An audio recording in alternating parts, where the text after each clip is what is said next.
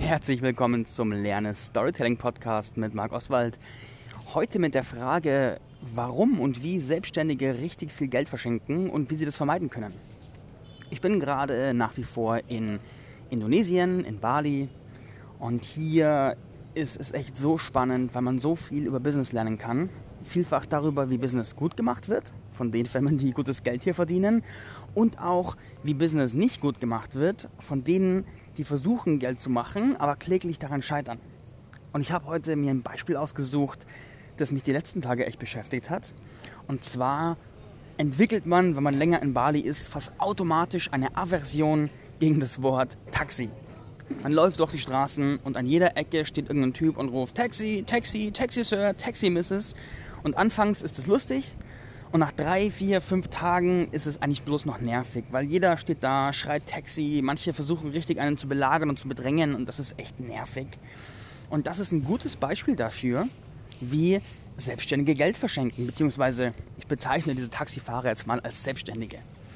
Die gehen folgendermaßen vor. Die haben in der Regel so ein Schild in der Hand und da steht dann entweder drauf Taxi oder es steht drauf es ist so eine, so eine Reihe an Bildern, so neun verschiedene Bilder von neun verschiedenen Sehenswürdigkeiten von Bali auf so einem DIN A4-Blatt. Und dann stehen sie da, hocken den ganzen Tag da und rufen Taxi, Taxi, Taxi und hoffen, dass jemand stehen bleibt. Und meistens, also sehr oft stehen die den ganzen Tag da und sind, sehen irgendwann ziemlich frustriert aus. Und was ist, was würde ich jetzt anders machen? Ich würde folgendes, also folgendes ist das Problem. Wenn ich jetzt die Straße entlang gehe und dann taucht dieser Typ auf und ruft Taxi, dann ist das erste große Problem die Marktübersättigung. Da an jeder Ecke jemand rumsteht und Taxi ruft, wird der Begriff Taxi mit der Zeit mit emotionalem Schmerz belegt. Also mit so einem Gefühl von, wow, nee, bloß nicht schon wieder einer, kein Bock mehr und so weiter und so fort. Das heißt, wenn ich jetzt rufe Taxi, Taxi, Taxi, dann kann ich davon ausgehen, dass ich in den Leuten, die vorbeigehen, genau dieses Gefühl hervorrufe. Das heißt, der erste Fehler ist, Taxi zu rufen, weil es wirklich kein schönes Wort für die Touristen ist. So, was ist der zweite Fehler? Jetzt laufe ich an dem vorbei und habe da eine Art Aufmerksamkeitszeit von, sagen wir, drei bis sieben Sekunden. Und hast du schon mal versucht, innerhalb von drei bis sieben Sekunden eine Entscheidung auf Basis total mangelhafter Informationen zu treffen? Also stell dir vor, du hast so, die werden plötzlich neun verschiedene winzige Bilder gezeigt, die irgendwie fancy aussehen. Und du sollst dich innerhalb von sechs Sekunden entscheiden, welches davon jetzt heute dein Urlaubsziel wird, plus ob du diesem Taxifahrer irgendwie vertrauen möchtest, ob das sympathisch aussieht, plus ob du heute Zeit hast und ob du bereit bist, mit dem zu verhandeln oder irgendwie was zu machen. Das ist eine völlige neuronale Überforderung. Also, wenn ich da vorbeilaufe, ich sehe die Bilder und der ruft Taxi und sagt so, oh ja, Taxi, Taxi, dann gehe ich sofort auf Abwehrmodus und habe gar nicht die Zeit und den Raum, da irgendwie eine Entscheidung zu treffen. Und der bietet mir eine Dienstleistung an. Und das Wichtigste bei Dienstleistungen ist das Vertrauen zu der Person. Und der, der kommt her und ruft, ja, das ist also, er ruft Taxi, Taxi, Taxi. Und das ist so, als würde ich in Amerika oder in Deutschland rufen Terror, Terror, Terror. Das würde auch ganz schlechte Gefühle auslösen und die Leute in, in Abwehr- und Alarmbereitschaft versetzen. Und dann soll ich mich sofort entscheiden, soll auf ihn zugehen und soll seinem, seinem Angriff, seinem Überfall irgendwie zu Business werden lassen. Also das ist eine Strategie, die einfach, oh, also die ist nicht sehr kundenorientiert, die ist eher mangelorientiert. Und mangelorientierte Strategien sieht man bei ganz vielen Selbstständigen, dass sie einfach verzweifelt durch Facebook posten, irgendwelche Links teilen und rufen, buch mein Angebot, buch mein Angebot aber gar nicht merken, dass sie damit sind, wie diese Taxi-Driver, die die ganze Zeit rufen, Taxi, Taxi, Taxi, und die dem anderen gar keine Chance lassen, da wirklich mal erstmal ein Vertrauen aufzubauen oder, oder einfach äh, da den Raum zu haben, auf dieses Angebot zuzukommen. Wie würde ich es denn stattdessen machen? Weil es ist ja leicht zu sagen, ja, das ist äh, alles falsch, aber wie ist die Alternative? Und die Alternative, die ich, wenn ich jetzt einen balinesischen Taxifahrer als Kunden hätte, dann würde ich als allererstes ihm mal sagen, wirf dein Schild weg, wo Taxi draufsteht oder die neuen Bilder drauf sind und such dir eine einzige Station aus, die du befahren möchtest. Und das ist zum Beispiel der Water Temple, das ist zum Beispiel der Mount Batur, das ist zum Beispiel die Küste oder sowas. Dann such dir eines aus, was dir gerade am liebsten ist und wo du glaubst, dass deine Kunden das eh gerne mögen, vielleicht sogar aus Erfahrung. Und dann mach dir ein Bild, ein großes DIN A4-Bild, wo diese Sehenswürdigkeit drauf ist. Und dann stellst du dich an den Straßenrand und du sagst nicht Taxi. Du sagst auf gar keinen Fall Taxi, weil du genau weißt, Taxi ist das Wort des Schreckens, das löst ganz viel Schmerzen aus, das wirst du nicht verwenden. Und das Bedürfnis der Menschen, die Menschen wollen ja, die kommen ja nicht um ein Taxi zu kaufen, die kommen um ein Abenteuer, ein Erlebnis zu kaufen.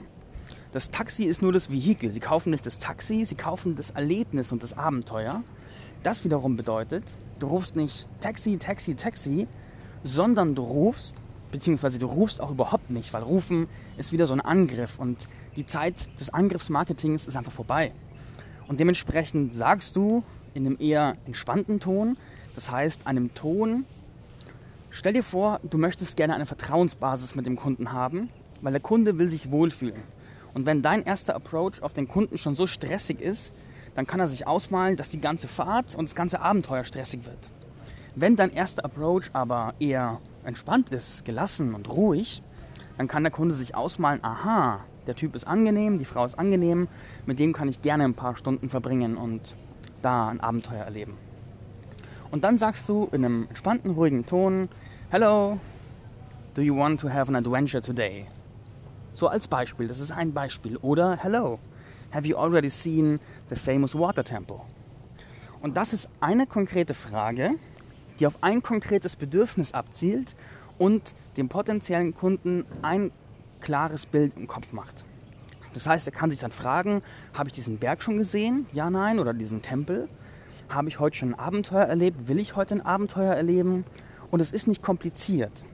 Weil wenn ich meinem Kunden irgendwie zehn verschiedene Entscheidungen lasse und der keine Informationen hat, auf Basis derer er die Entscheidungen treffen kann und auch noch nicht weiß, ob ich ein vertrauenswürdiger, kompetenter Ansprechpartner bin, um ihn dadurch zu führen, dann wird er sich zurückziehen. Dann wird er instinktiv mit Abwehr reagieren, wird instinktiv sagen, nein, nein, nein, nein, nein, sich lieber zurückziehen, lieber kein Abenteuer erleben, anstatt da in Gefahr zu laufen, eine schlechte Entscheidung zu treffen, vielleicht Geld zu verlieren, einen schlimmen Taxifahrer zu erwischen oder, oder, oder.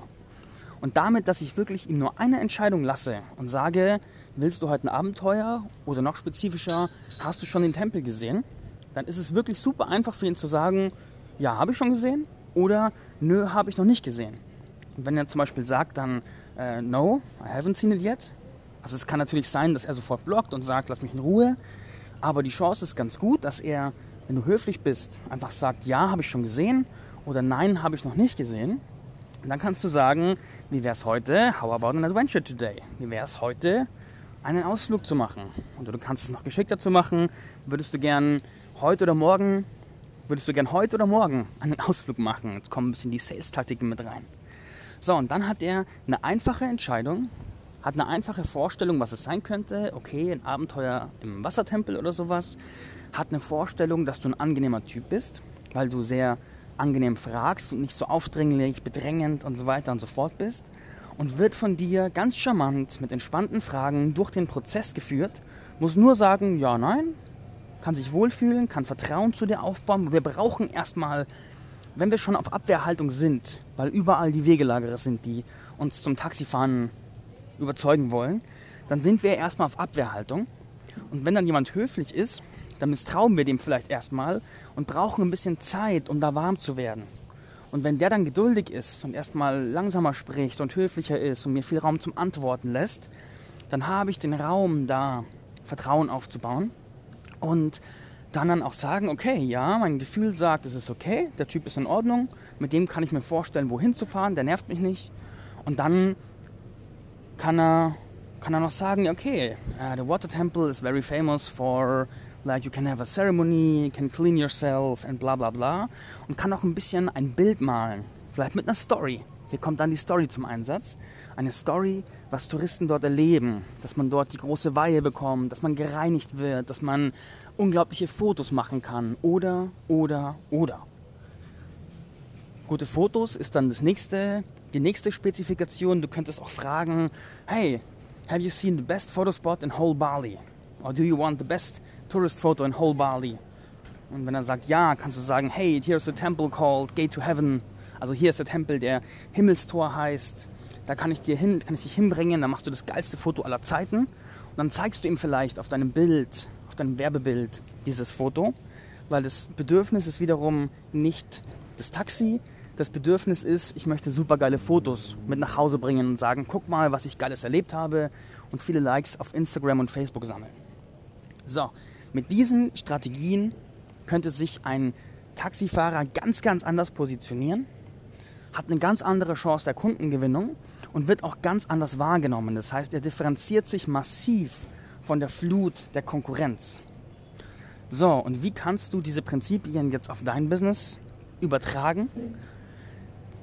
Frag dich zuerst, bin ich in einer Branche, die sich überlaufen anfühlt? Wenn du jetzt zum Beispiel in der Coaching-Branche bist, ist das ein gutes Beispiel. Die wirkt sehr überlaufen. Das heißt, wenn du machst, was jeder macht, dann bist du einfach nur ein Taxifahrer, der auch ruft Taxi und keiner hat einen Plan, was du eigentlich von ihm willst und es ist eher noch, ja, vielleicht bedrängend. Und dementsprechend überleg dir, was ist deine Attraktion, was ist das Bedürfnis, das du erfüllst, was du den Menschen gibst. Es geht ja nicht darum, dass du ein Coach bist und der Coaching kauft. Er kauft ja ein gewisses Ergebnis was ist das spezifische Ergebnis, das du verkaufst und dann fokussiere dich vor allem auf ein Outcome, auf ein Ergebnis und kommuniziere das. Und wenn du dieses Ergebnis kommunizierst, machst du es dem Kunden einfach viel leichter, eine einfache Entscheidung zu treffen, ja, ich will dieses Ergebnis bei dir kaufen oder nein, ich will es nicht kaufen. Und gib dem Kunden davor den Raum, Vertrauen zu dir aufzubauen, weil Dienstleistung verkauft sich durch Vertrauen. Das ist ein so wichtiger Grundsatz. Dienstleistung verkauft sich durch Vertrauen. Schreib dir den bitte auf und überlege, wie du den auf dein Business anwenden kannst. Ich glaube, ich werde zu dem Thema kann man sehr, sehr viel sagen. Ich glaube, ich werde dazu noch eine Folge aufnehmen. Vielleicht vor der nächsten Wochenaufgabe, vielleicht danach. In jedem Fall freue ich mich wieder auf deine Rückmeldung und wir hören uns bald. Bye bye.